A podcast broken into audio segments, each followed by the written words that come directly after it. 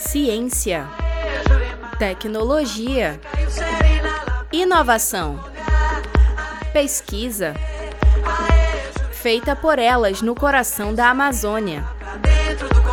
Meninas e mulheres da ciência no Amazonas.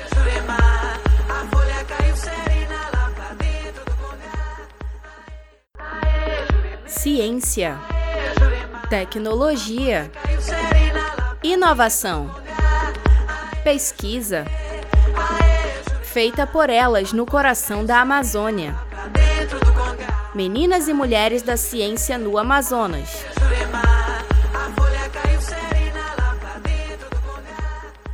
Oi, gente, tudo bem? Hoje nós estamos aqui no mais episódio do quadro Mulheres e Meninas na Ciência e o intuito desse debate é falar um pouquinho, analisar as ações que valorizam e aumentam a presença feminina dentro desse cenário científico, né, que ainda é tão pouco representado.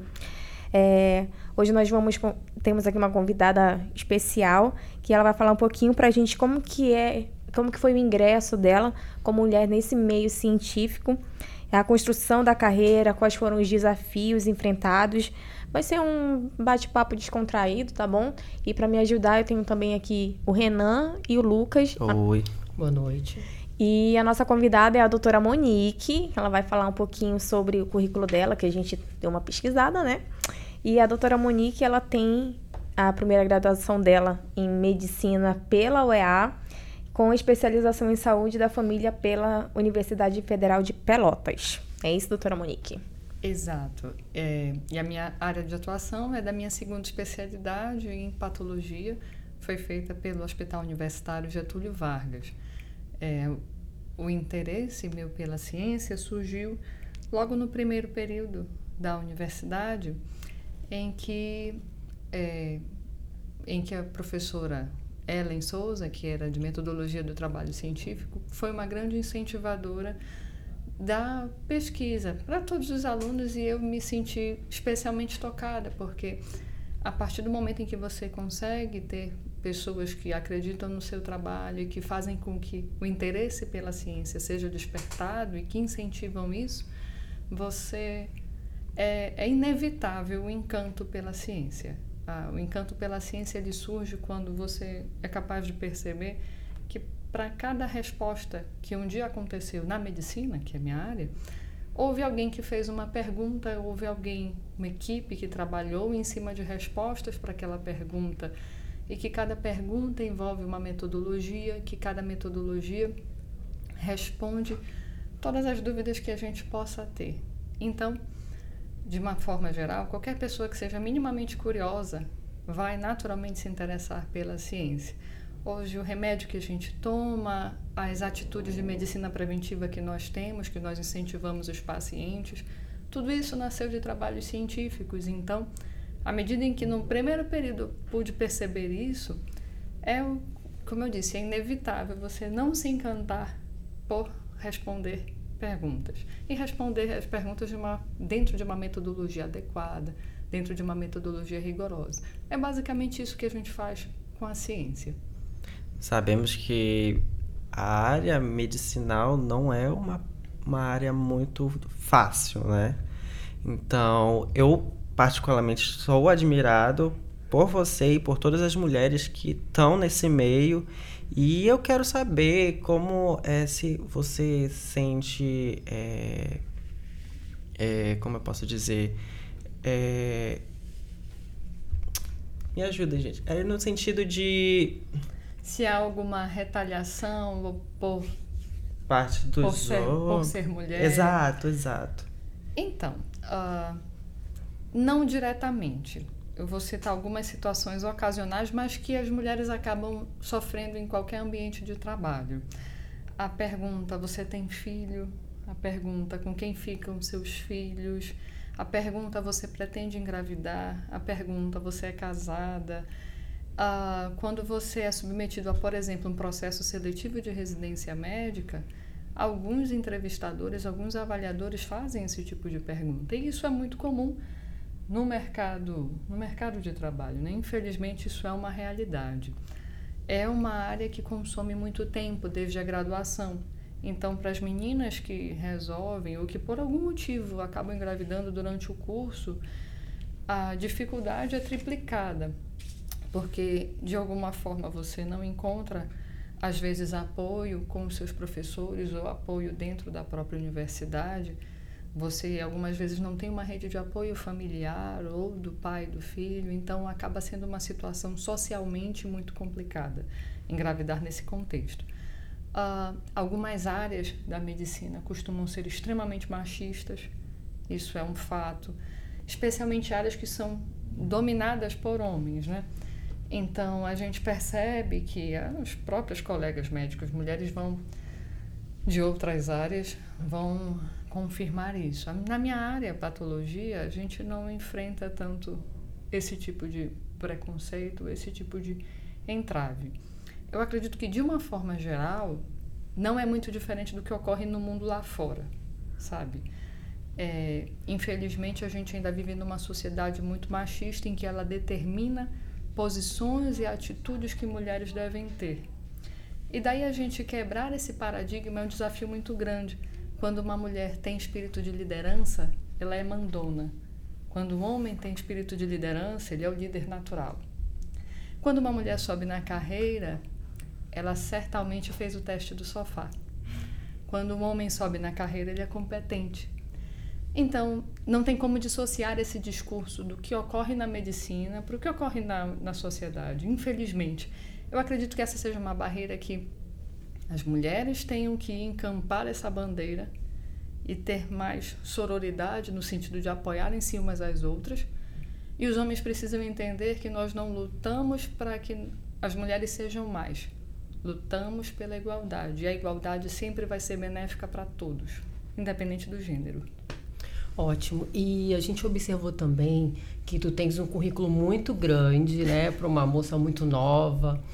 E eu quero te perguntar o seguinte: houve alguma, alguma recepção negativa dos que estão mais tempo e têm um currículo menor? Como é que tu administra tudo isso?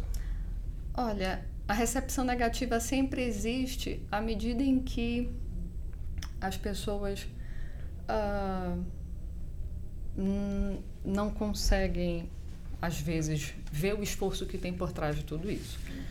Você deve estar sendo muito gentil porque eu não sou tão nova quanto pareço.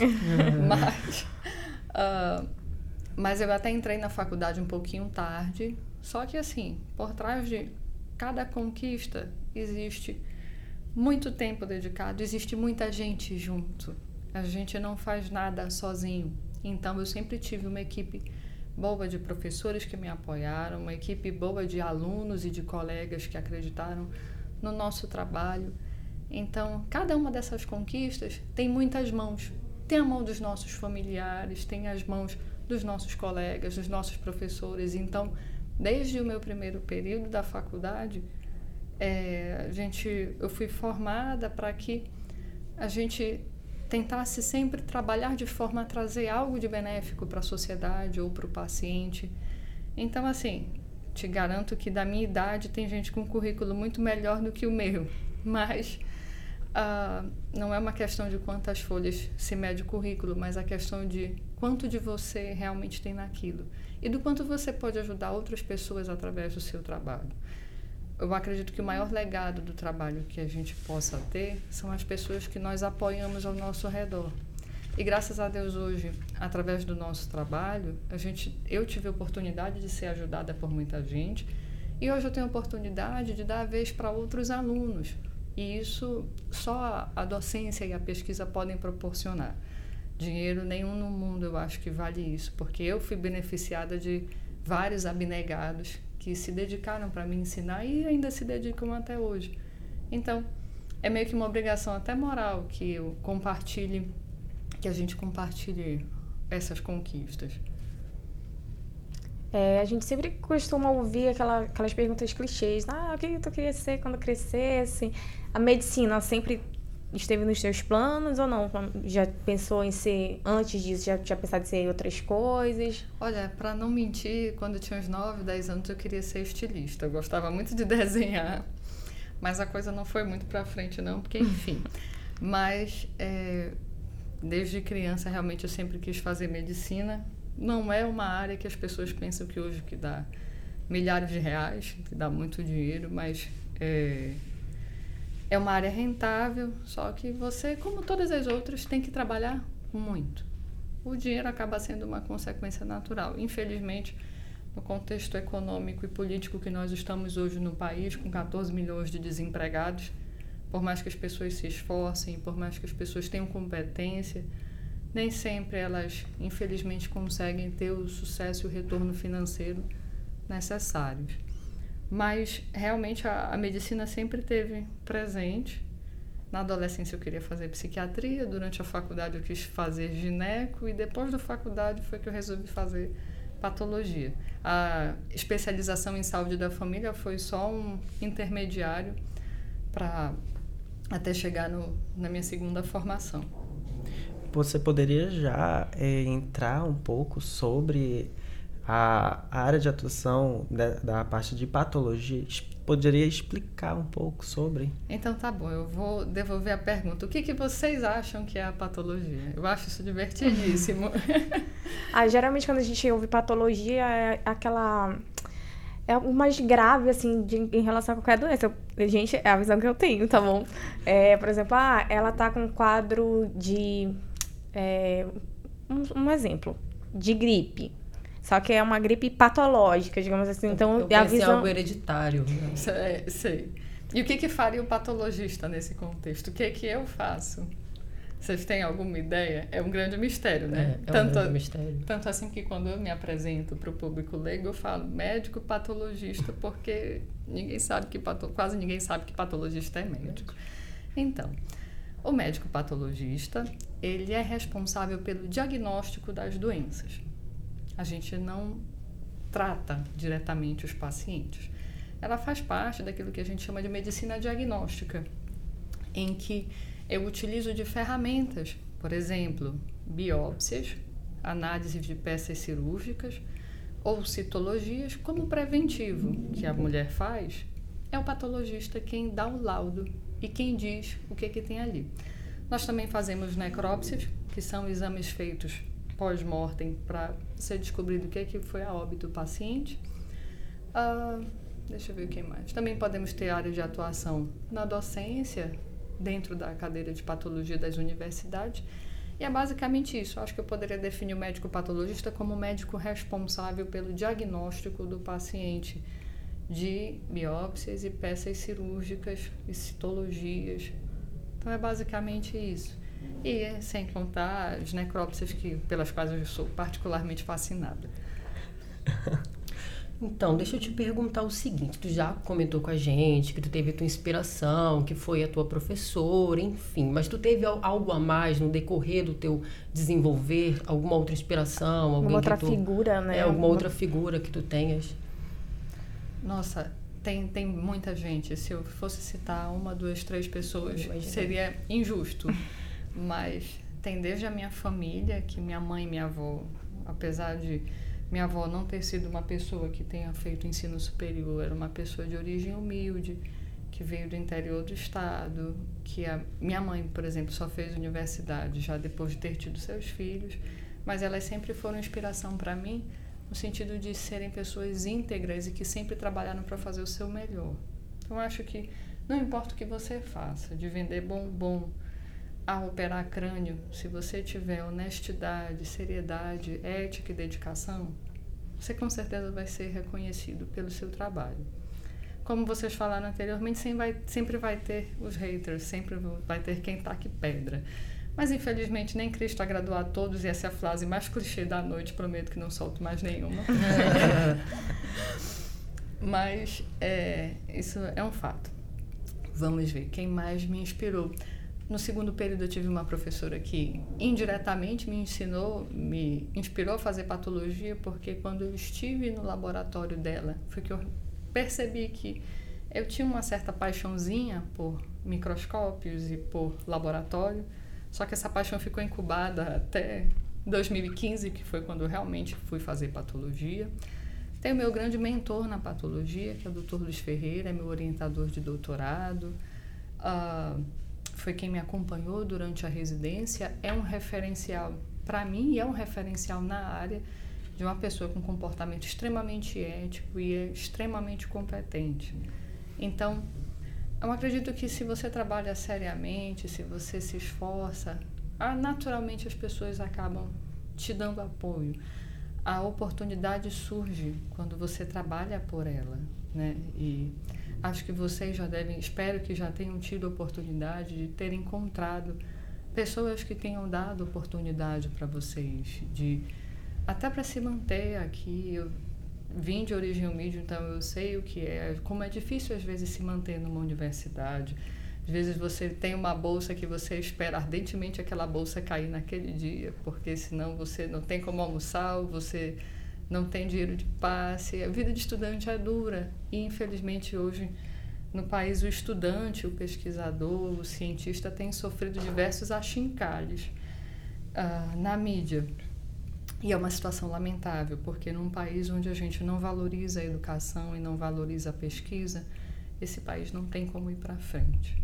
Desde o nível básico até o ensino superior, se a gente não conseguir valorizar quem educa, quem faz educação quem faz pesquisa, se a gente não consegue valorizar essas pessoas, não tem condições, a gente não tem progresso. Inclusive, a gente viu aí recentemente que muita gente foi prejudicada, muitos estudantes, pesquisadores tiveram as bolsas cortadas, né, por causa das verbas que foram reduzidas, que eram. que eram.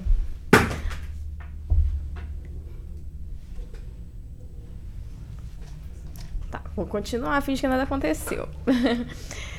é, como eu ia falando, que a gente é, acompanhou recentemente que muitas, é, muitos estudantes, pesquisadores foram, de certa forma, prejudicados com essa, com essa redução no investimento das bolsas científicas, né?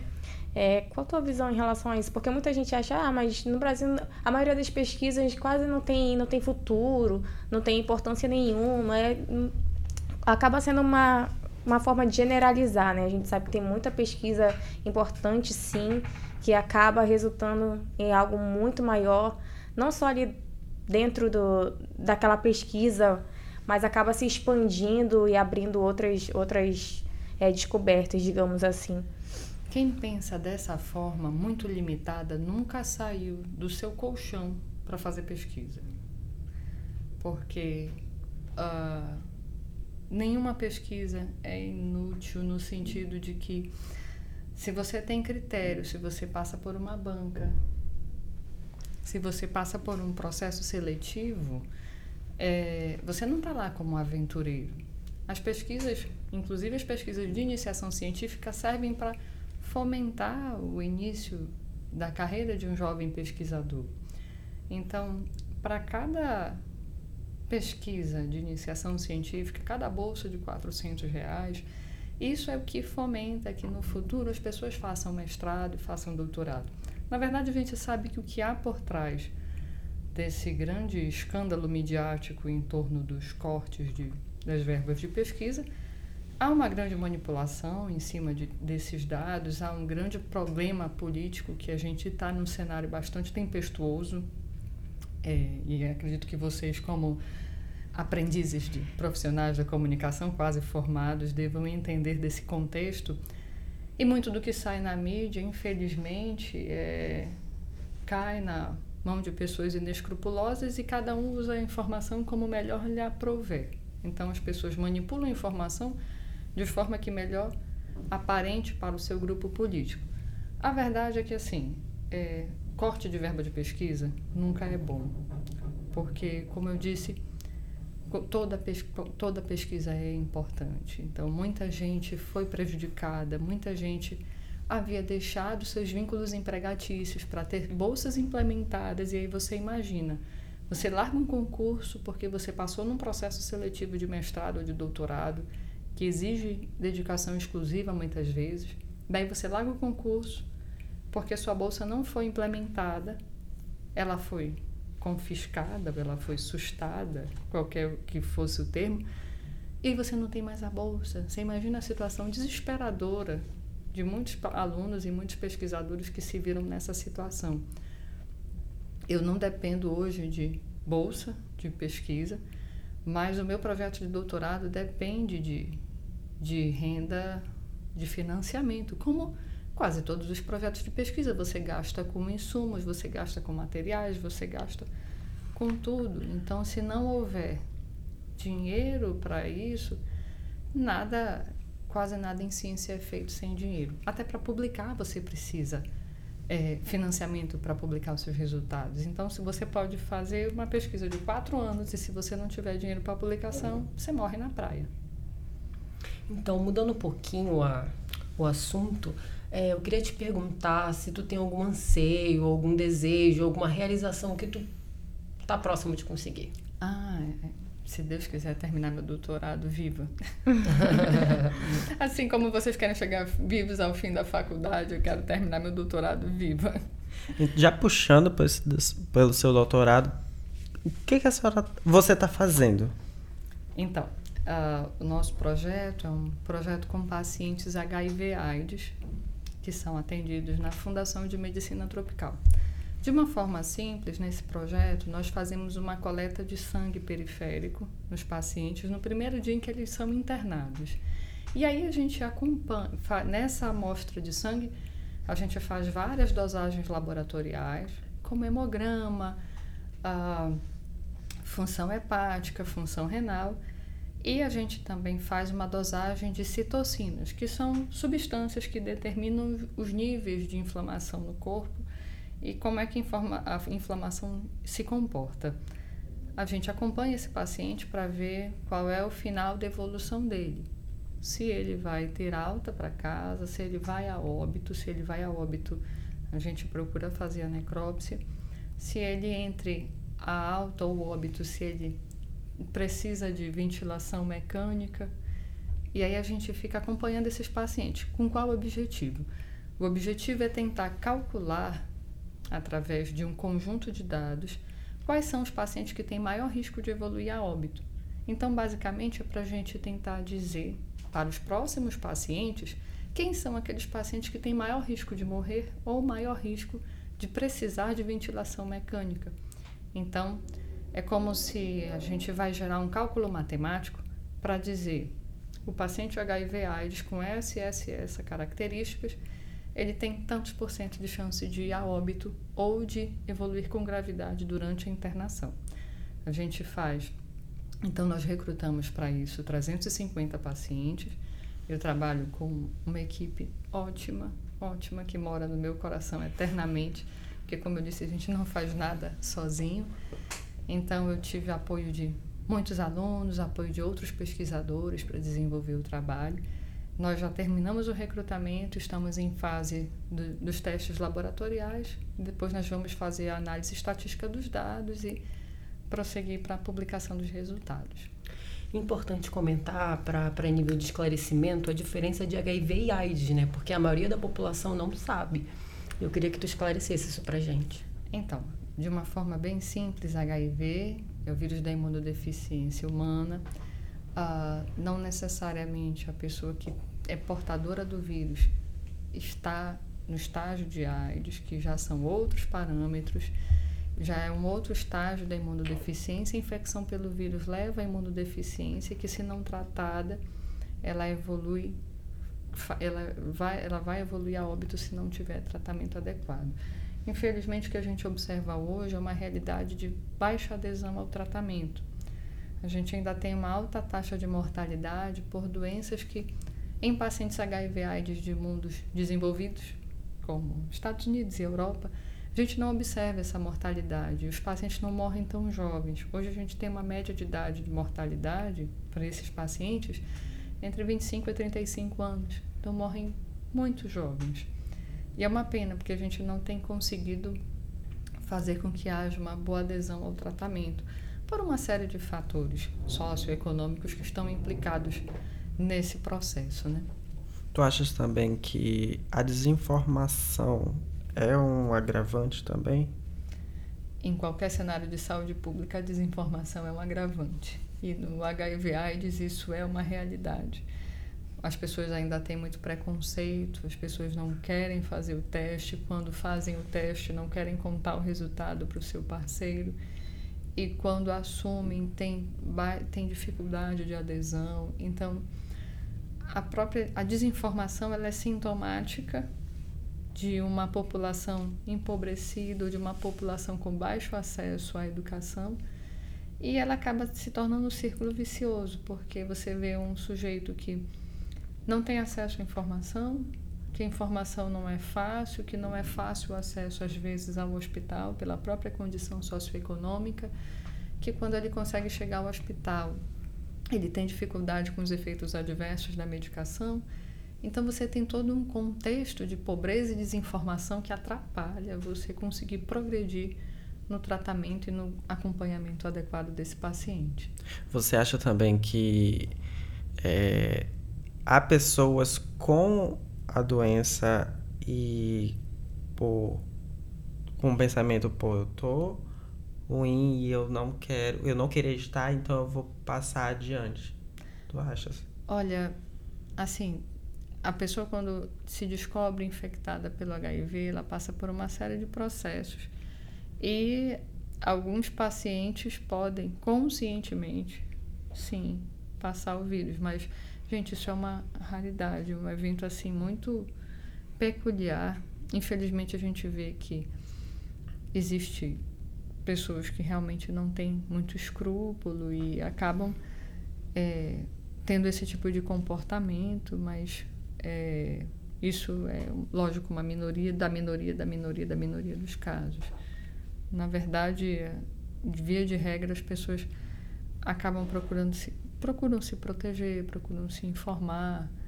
É, a gente também tem que tomar muito cuidado para não ter uma, um comportamento de culpabilização do paciente. A partir do momento em que você dá o diagnóstico, é um diagnóstico muito sério, mas não um diagnóstico de morte. Então, um paciente com HIV que toma o seu tratamento de forma adequada e faz o seu acompanhamento, ele vive uma vida plena e normal, sem, sem risco, se ele tem uma se ele tem uma carga viral indetectável, isso é fantástico para ele. Hoje, com os atuais tratamentos, isso é perfeitamente factível. Então, é uma questão de realmente se empenhar no, na maior divulgação das informações e melhorar a adesão do paciente ao tratamento. E ainda bem que tem você também na, na pesquisa dessa área, né? Uma Ei. mulher maravilhosa. E Monique, assim, eu não tenho acesso aos dados, mas tu sabe se os, os, os índices né, de contaminação cresceram, diminuíram de um tempo para cá, se ainda é muito alto os casos de HIV no nosso estado. Eles crescem, a taxa de co-infecção, tuberculose e HIV também é bastante grave. A tuberculose hoje é a doença que mais mata uma das doenças que mais mata os pacientes com HIV no nosso estado. É uma, a tuberculose é uma doença bem frequente no nosso estado, que também, infelizmente, carrega um estigma social muito grande. Uh, e aí, assim, a gente já sabe né, que não existe grupo de risco, isso já é uma conversa velha, existe comportamento de risco.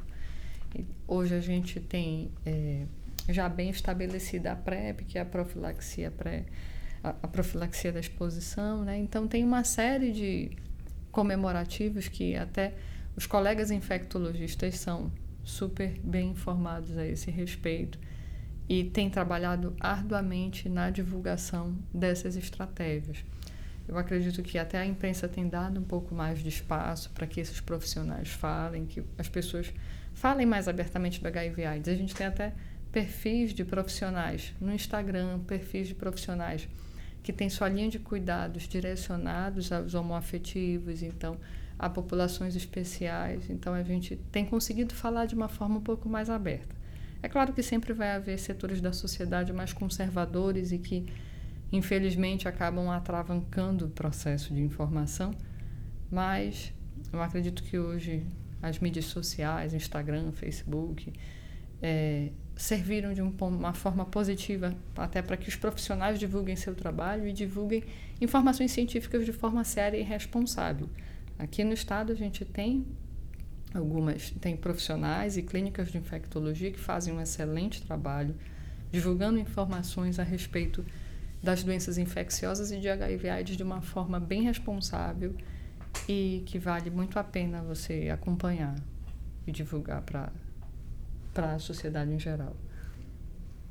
É, a gente acabou fugindo um pouquinho do tema, né? Que era para falar sobre é, representatividade feminina. 100%. é, voltando um voltando para esse assunto, na verdade, é, qual seria o meio assim que tu acha de chamar ainda mais a atenção da, das meninas, né, das jovens, adolescentes que estão aí entrando agora na, nessa nível superior, para que, que elas se sintam atraídas para essa área de pesquisa, de ciência? Qual, qual, qual tu acha que seria assim o segredo, uma forma de chamar a atenção, de conversar abertamente, através de palestras, de revistas? Como incentivar mulheres a fazer ciência? Falou tudo. Não precisei elaborar mais nada, mas é isso mesmo. Certo. Acho que uma, a primeira forma de incentivar mulheres a fazer ciência começa na infância. Quando você não limita os papéis de gênero, quando você não diz para sua filha, quando você não diz para o seu filho, isso é coisa de menino e isso é coisa de menina. Quando você faz com que a menina perceba que ela pode ser o que ela quiser e onde ela quiser, é aí que você começa a dizer para a menina que ela pode fazer tudo, inclusive ciência. E aí é, à medida em que você começa a trabalhar na cabeça da criança, da adolescente, de que ela pode ser o que ela quiser, não importa o que digam, isso já é um grande passo. Eu acredito que o interesse para a ciência, como eu disse no começo do nosso papo, surge de quando você descobre que para cada resposta existe uma pergunta e de que você pode fazer suas próprias perguntas. Despertando a curiosidade, né, desde pequenininha. Exatamente. Você pode fazer suas próprias perguntas e através dos métodos corretos você é capaz de responder. Uh, deixa eu pensar mais. Essas perguntas surpresas sempre me pegam desprevenida. Mas eu acredito que as mulheres, uh, as mulheres professoras também foram fundamentais. A minha primeira incentivadora foi uma excelente profissional e também me serviu de inspiração. Hoje o meu mentor é um homem, mas é um homem que valoriza muito o papel da mulher. É um homem que pensa que se tem competência, não importa se é homem ou mulher, ele vai chegar ao sucesso. Então, e eu acredito que outra dica é você não se sentir desestimulado. Eu já escutei coisas do tipo.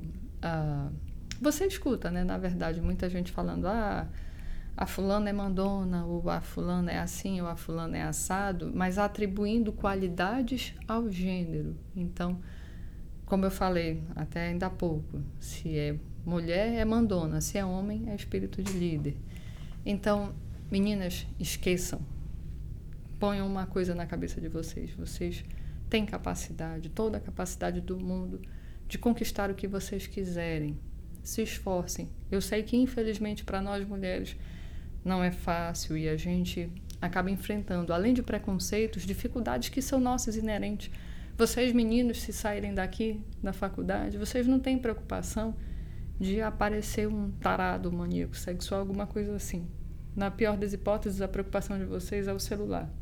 A nossa, de nós meninas, é a nossa integridade física, é a nossa integridade moral, é a nossa integridade como ser humano, que é o tempo todo ameaçada. Se você pega um ônibus, se você pega um Uber à noite, se você pega uma série de, de situações, você se vê vulnerável como mulher, como menina.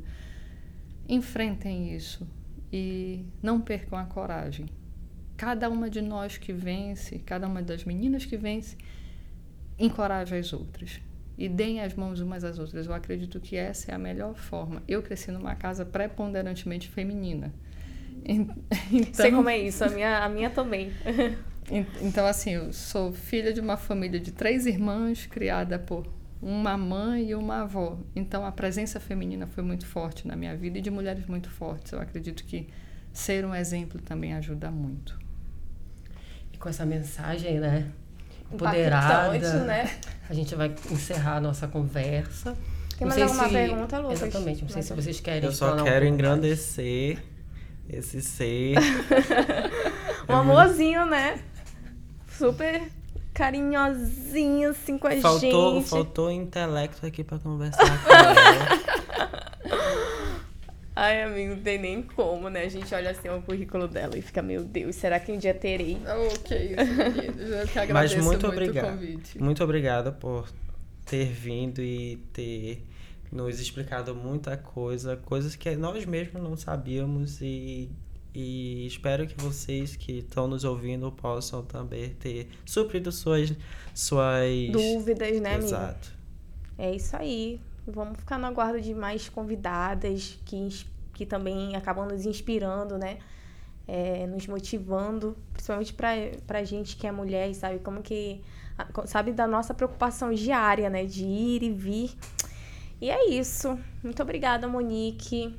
É, foi um prazer conversar contigo. Espero que a gente tenha mais chance de se encontrar por aí, de se esbarrar e conversar mais vezes. Estou sempre disponível, jovens. Muito obrigada pelo convite. Foi um prazer. Contem sempre conosco. E o que precisar, é, é só contactar. Acho que a gente está. As portas sempre estão abertas. Então a gente fica por aqui. Então até a próxima conversa e um grande beijo. Tchau, gente. Boa noite. Tchau, tchau. Podcast Meninas e Mulheres da Ciência no Amazonas é uma produção realizada pelos acadêmicos de jornalismo do Centro Universitário Fametro Manaus, orientados pela professora doutora Cristiane Barbosa.